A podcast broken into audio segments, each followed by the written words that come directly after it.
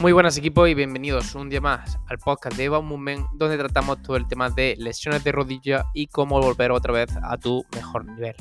Esta temporada estamos optando por los coffee breaks que son episodios cortitos, sencillos y que vayan al grano. Así que hoy vamos con, eh, con esta temática.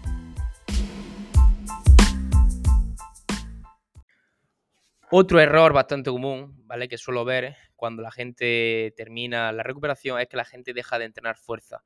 Al final, a nivel, a lo largo de estos años, lo que no ha demostrado la evidencia científica sí o sí es que el trabajo de fuerza, el entrenamiento de fuerza, es lo que más va a reducir el riesgo de relesión, ¿vale? Es decir, de no romperte otra vez la plastia o no romperte el menisco o el cruzado de la otra pierna y de todas las otras lesiones, es decir, tendinopatía, rotura de isquio, pubalgia, etc. Entonces, si una vez que has vuelto tú a pista, empiezas a echarle menos cuenta al trabajo de fuerza, seguramente conforme te vayas desadaptando, ¿vale? Se van desadaptando esos tejidos, el riesgo de lesión va a ser bastante, pero bastante alto. Entonces, uno, una vez que vuelva a pista, no significa que tú ya tienes que dejar de entrenar fuerza, al revés, va a tener que entrenar fuerza, sí o sí.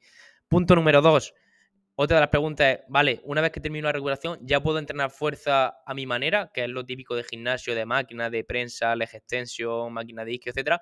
Para mi gusto, no, porque al final eso para mí no es entrenar fuerza de forma inteligente. Si al final quieres competir en físico-culturismo, pues puede ser que esté, que esté bien, pero a nivel deportivo, tú tienes que entrenar fuerza de cara a ser más ágil, tolerar más impacto y al final ser más rápido en cualquier deporte, ¿vale? Entonces, va a tener que meter un trabajo donde tengas que meter trabajo de fuerza reactiva, trabajo de pliometría intensa, trabajo de, de fuerza con carga alta, aplicando la máxima velocidad de ejecución, porque eso es lo que va a permitirte a ti ¿vale? Eh, rendir en el deporte y no sentirte lento en ese sentido.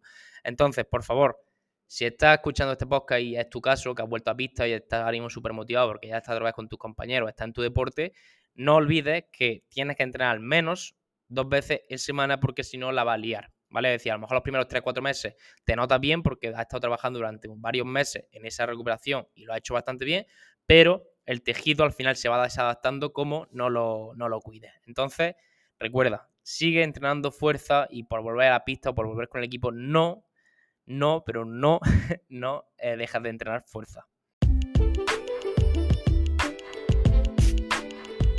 Y nada, si has llegado hasta aquí, muchas gracias por tu tiempo, que al final es lo más valioso que tenemos hoy en día. Y no te pierdas lo que subimos en nuestras redes sociales como Instagram o YouTube, donde al final aportamos mucho contenido gratuito que te puede ayudar para al final enfocar tu recuperación.